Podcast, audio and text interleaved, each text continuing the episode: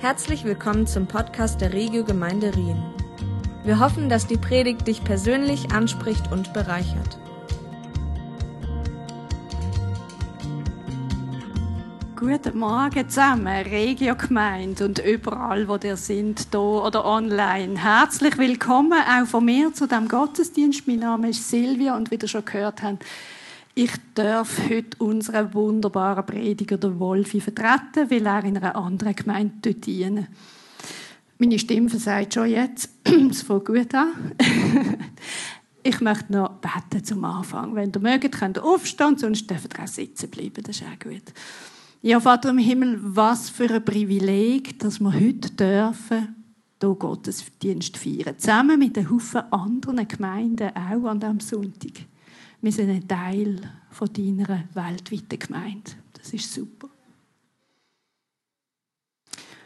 Und Vater im Himmel, ich möchte dir Dankeschön sagen für deine große Liebe, für deine Gnade, die du für uns hast. Du bist wunderbar. Dir gehört alle Ehre und dir gehört alles Lob. Und Vater im Himmel, du bist kaum fassbar. Und trotz allem möchten wir uns jetzt auf den Weg machen, einfach einen Teil von deinem Wort heute neu oder besser zu verstehen. Und dazu möchte ich dich einfach bitten, dass du uns offene Ohren, einen offenen Geist, eine offene Seele, ein offenes Herz schenkst, damit wir einfach etwas Neues von dir erfahren dürfen und einfach deine Liebe auch ganz neu dürfen spüren. Amen. Also, wir stehen ja mittendrin in einer Predigtserie über den Prophet Daniel. In dieser Welt, doch nicht vor dieser Welt, heißt die Serie. Der Daniel hat am babylonischen Königshof ja als Rotgeber dient. Die Juden, das wisst ihr ja, die haben sich dort im Exil befunden. Also die sind nicht freiwillig in dem Babylon gesehen. Und dort in dem Babylon haben sie sich auseinandersetzen mit dieser fremden Kultur, mit dieser fremden Spruch, haben sie sich daran gewöhnen. Und auch mit dem anderen Gedankengut und letztendlich mit der Verehrung von diesen vielen Göttern, die die Babylonier ja hatten. In all dem Dinne hätte Daniel aber ganz klar an seinen Grundwert und an seinem Gott festgehalten. Es heißt im Daniel im ersten Kapitel, aber Daniel nahm sich fest vor in seinem Herzen. Mit dieser Herzensentscheidung hätte er es darum geschafft, in dem Babylon nicht einfach nur zu überleben, mitzuschwimmen, ja nicht aufzufallen. Nein, durch die Art und Weise, wie er gelebt hat, hätte er auch ein Zeugnis von Gott können sein. Das Essen am Hof hat für ihn einen Konflikt bedeutet mit den jüdischen Speisvorschriften. Also hat er den Mut gehabt, etwas dagegen zu unternehmen. Was geheissen hat, man darf jetzt nur noch den König arbeiten, hat ihn das nicht gehindert, weiter an seiner Gewohnheit festzuhalten, dreimal am Tag bei offenem Fenster zu Gott zu beten. Von Daniel können wir also im praktischen Belangen ganz einen Haufen lernen. Und ein für uns alltägliches Thema, das ist Geld. Und auch wenn der Daniel nicht viel sagt oder gar nichts sagt zu dem Thema Geld, da bin ich doch überzeugt, dass sein Vorbild in dieser Welt, aber doch nicht vor dieser Welt sein, gerade auch für diesen Bereich von unserem Leben Geltung muss haben. Die Bibel die äußert sich ja an unzähligen Stellen zu dem Thema Finanzen und Geld. Offensichtlich ist Gott also wichtig, dass wir den Bereich von unserem Leben auch so leben, dass es ihm eben er bringt. Wie gesagt, die Bibel hat an ganz vielen Orten ähm, behandelt sie das Thema Finanzen und geht auch so ganz einfache teilweise Finanztipps.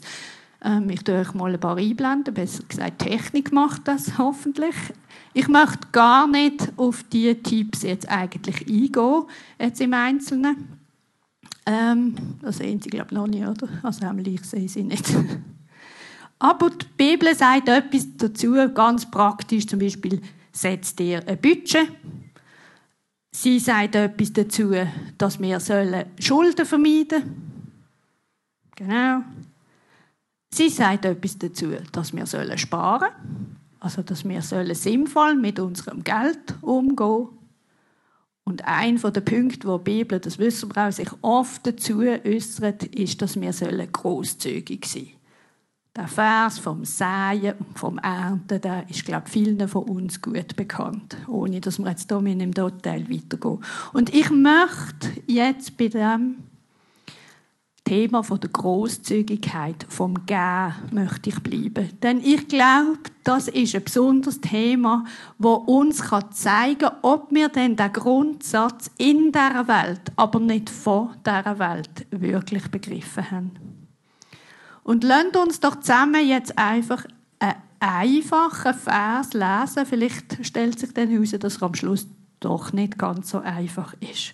Und zwar steht der Vers im 2. Korinther 8, 9 und dort steht, denn ihr kennt die Gnade unseres Herrn Jesus Christus. Obwohl er reich ist, wurde er doch arm um euretwillen, auf dass ihr durch seine Armut reich würdet. Wenn ihr nochmal lesen arm, reich, arm, reich, ein bisschen her und her. Das ist ein genialer Vers. Er fasst eigentlich die ganze bewegende Geschichte von der erlösenden Liebe Jesus Christus zusammen und verbindet sie aber, die Geschichte, untrennbar mit dem Thema vom Gehen. Denn ihr kennt die Gnade unseres Herrn das Wort Gnade ist uns als Christen ja sehr vertraut. Und wenn wir vielleicht ähm, andere Worte müssten für die Gnade finden, dann würden wir sagen, wir reden von einem Gehen. Gnade könnte ein Geschenk sein. Es ist Wohlwollen, Barmherzigkeit, Vergebung.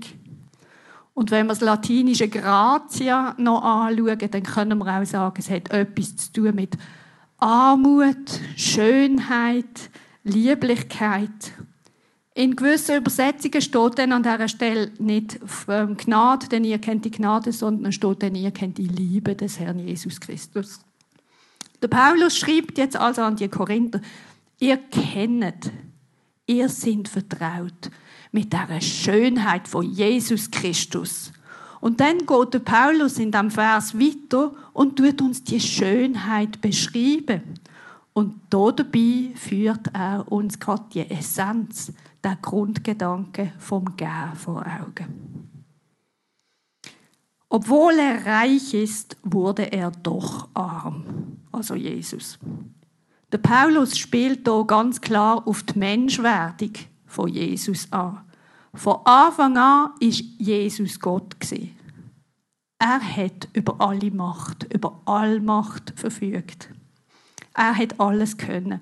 Aber indem er zu uns auf die Erde gekommen ist und als Mensch, wie wir hier gelebt hat, hat er auf all das, auf all die Macht hat er verzichtet. Er ist einer von uns geworden und er hat sogar selber über sich gesagt, ich kann aus mir selber aus kann ich nichts. Es ist der Vater, der in mir wohnt, der alles tut. Er tut das Werk. Jesus hat sich also total am Willen von seinem Vater unterstellt. Er hat alles aufgegeben. Er hat absolut nichts zurückgehalten. Nicht einmal sein eigenes Leben. Er ist gehorsam bis in den Tod, ja sogar bis in den Tod an einem Kreuz. Und das ist das Gehen von dem der Paulus in dem Vers redet. Das sind keine halben Sachen und das ist nicht ein Gehen unter Vorbehalt, ein Gehen unter Bedingungen stellen. Und das ist das Gehen, an dem wir uns offensichtlich auch sollen orientieren sollen. Und Gehen ist nach dem Verständnis definitiv etwas Aufopferns wenn wir sehen, was Jesus für uns gegeben hat. Und ich finde, das ist eine ganz gewaltige Steilvorlage und darum habe ich am Anfang auch gesagt, der Vers liest sich relativ einfach, aber wenn wir uns überlegen, was es in der Konsequenz eigentlich genau bedeutet, dann finde ich der Vers nicht mehr ganz so einfach. Vor allem die Umsetzung nachher auch, denke ich, ist nicht ganz so einfach. Gehen wir weiter im Vers. Jesus hat alles gegeben, er ist also arm geworden. Und die Frage ist jetzt, ja, wieso ist er arm geworden? Das steht auch im Vers. Das ist ganz einfach. Damit wir reich können sein. Reich, was können wir uns darunter vorstellen? Gesegnet durch die ewige Gemeinschaft mit Gott, wo wir jetzt dürfen haben. Reich beschenkt durch seine Vergebung, durch seine Liebe wo wir täglich in Anspruch dürfen. Reich an Erkenntnis und Wort durch sein Wort. Reich an Perspektiven darüber, was richtig ist, was falsch ist, was wichtig ist, was unwichtig ist. Und jetzt ist der Vers fertig, jetzt können wir eigentlich abbrechen. Hier. Aber eigentlich sollte sich uns jetzt eine Frage aufdrängen. Warum will eigentlich Jesus uns jetzt genau reich machen? Was ist Sinn und Zweck? Und wir können eine einfache ähm, Antwort geben, die Standardantwort quasi, weil Jesus uns einfach gern hat. Ja, und das ist richtig, da ist nichts Falsches dran, aber ich glaube, das ist nicht die ganze Antwort. Und ich möchte eben jetzt darum noch weitergehen und ich frage dich, merkst du eigentlich schon, wohin uns der Vers will führen? Wir sind jetzt reich. Also das heißt, wir sind jetzt genau da, wo Jesus angefangen hat, bevor er arm worden ist für uns. Und könnte es sein, dass Gott das jetzt als gesunden Mechanismus eigentlich anschaut, dass auch wir arm werden, dass jemand anderes reich werden kann? Wäre es möglich, dass es so denkt ist? Jetzt ist es immer wichtig, dass man einen Vers auch im Gesamtzusammenhang lesen von einem Kapitel. Und haben Sie vielleicht noch in den Ohren, der Vers hat angefangen mit «denn». Und das «denn», das zeigt schon mal an, dass vorne dran offensichtlich noch ein Text ist, wo man auch gelesen haben dass sich das «denn» auf etwas bezieht, was vorher steht. Und darum möchte ich euch natürlich die Vorgeschichte oder die ganze Geschichte von dem Kapitel 8 in dem zweiten Korintherbrief noch ein bisschen darlegen und nicht vorenthalten. Um was geht es in dem Kapitel 8? Die christliche Urgemeinde in Jerusalem.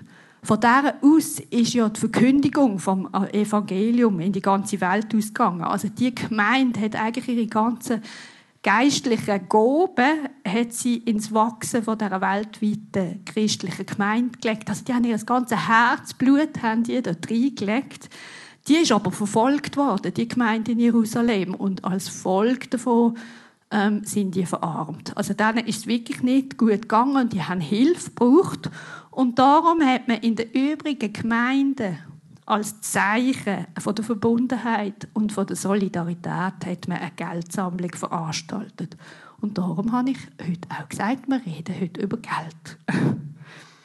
Der Paulus berichtet in diesen Vers dann, dass die Sammlung in Nordgriechenland eben gut vorangeschritten sei und dass die in Mazedonien, obwohl es denen selber wirtschaftlich nicht gut gegangen ist, dass die unbedingt haben wollen an dieser Sammlung dabei sein und mitmachen. Und wie macht jetzt der Paulus die Geldsammlung bei den Korinther beliebt? Er sagt sicher nicht, los, ihr müsst jetzt gehen, sondern er tut den Korinther eigentlich gute Gründe ähm, vorlegen, wieso sie sich beteiligen sollen. Der Ausgangspunkt ist, und das haben wir ja gerade gehört jetzt, unsere Vers, sie sind eben reich beschränkt durch Jesus Christus und darum sollen sie am Vorbild von Jesus folgen und auch etwas geben. Das ist der Ausgangspunkt. Und dann heißt es weiter, dass das Geben, das jetzt stattfinden sollte, das soll einen Ausgleich schaffen, eine Gleichheit schaffen.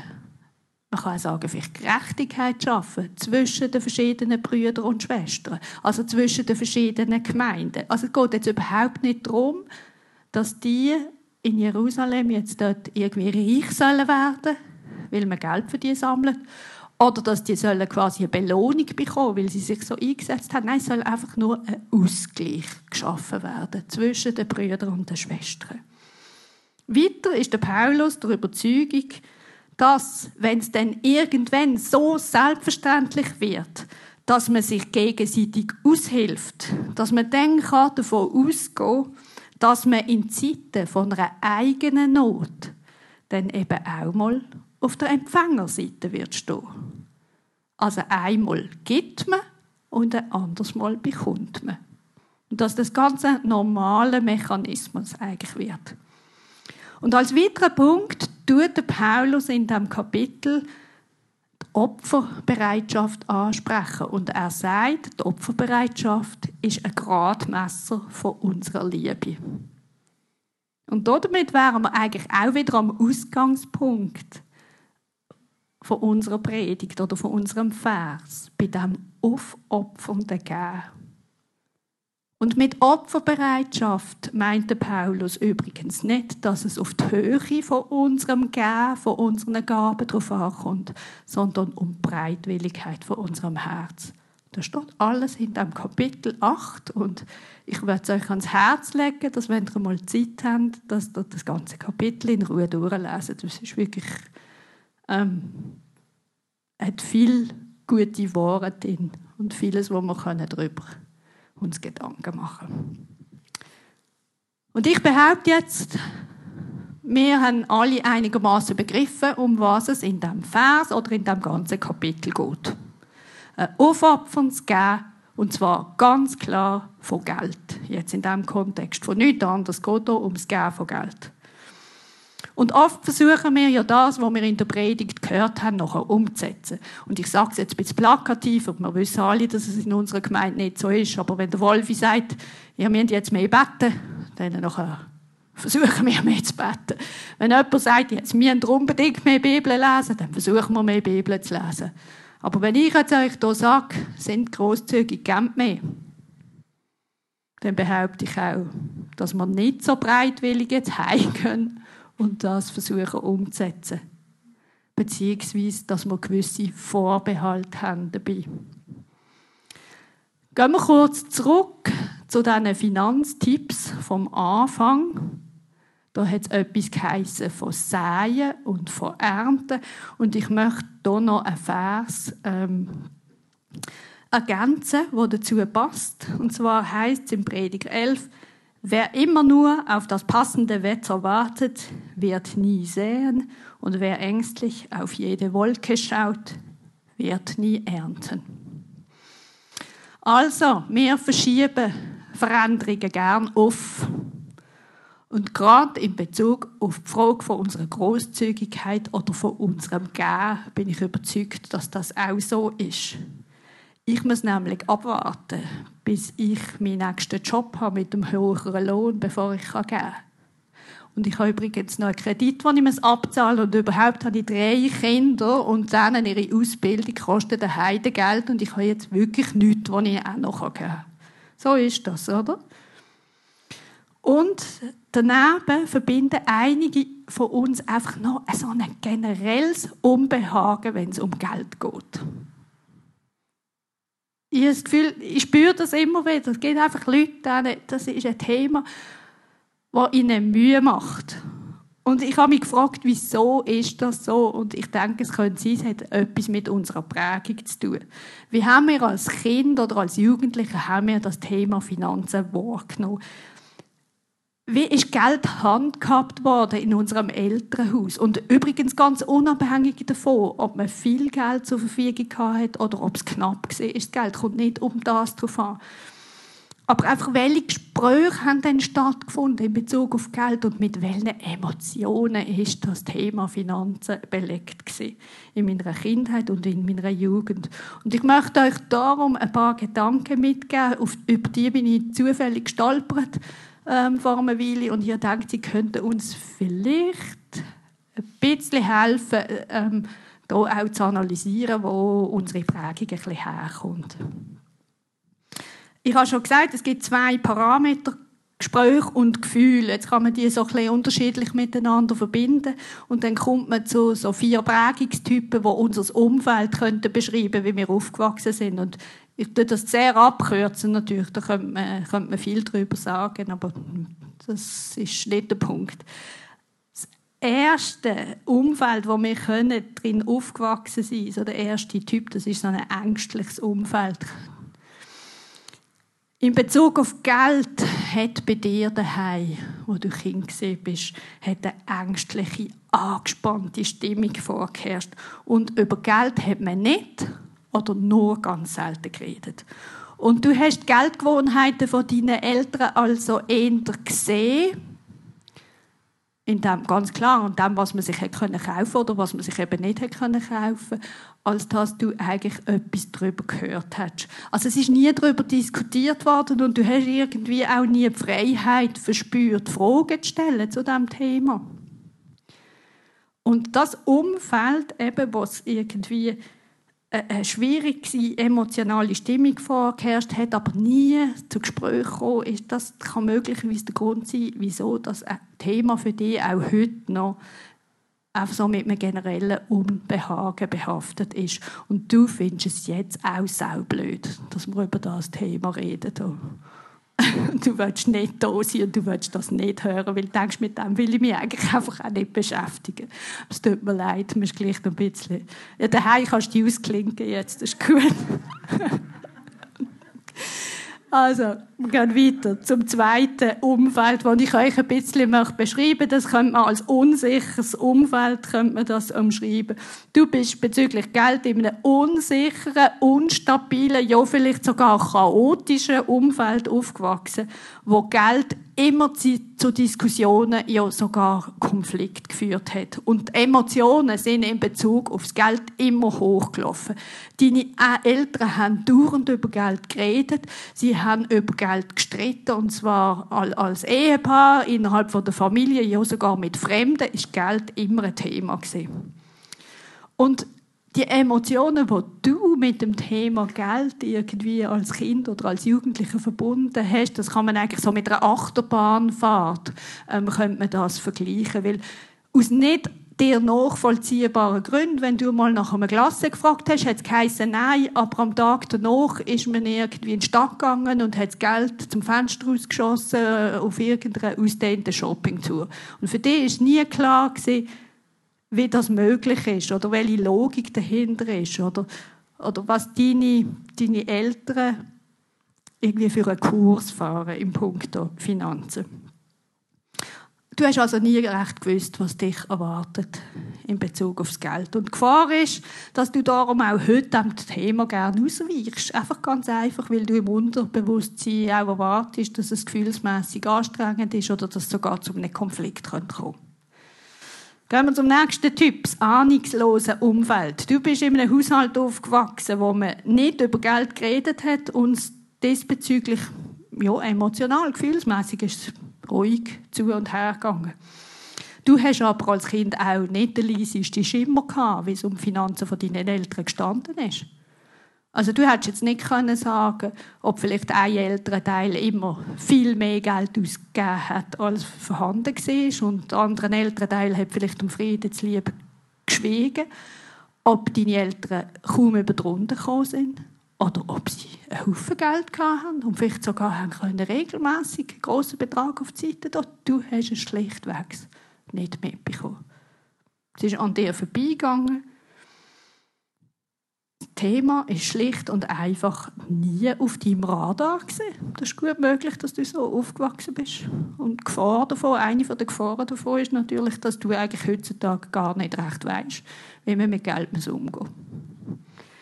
Die vierte Umgebung, der letzte Typ, Du bist hinsichtlich dem Umgang mit Geld in einem eher sicheren Umfeld aufgewachsen, wenn man in deinem Elternhaus offen und mit einer gewissen Regelmäßigkeit auch über Geld geredet hat. Und dabei hat immer eigentlich eine entspannte Stimmung geherrscht. Und das bedeutet jetzt wiederum nicht, dass man genug Geld hat, aber einfach die Diskussionen, die stattgefunden haben, ähm, die sind ruhig haben die stattgefunden und deine Eltern haben bewusst die Entscheidungen in puncto Geld ähm, getroffen. Und du bist vielleicht als Kind sogar involviert worden in Diskussionen welche Ferien kann man sich leisten oder wenn wir jetzt alle zusammen ins Kino gehen wollen, auf was müssen wir dann vielleicht verzichten, dass es lenkt, etc. etc. Und du hast auch Freiheit gehabt, Fragen zu stellen und du hast einen Haufen gelernt über Geld daheim auch. Genau.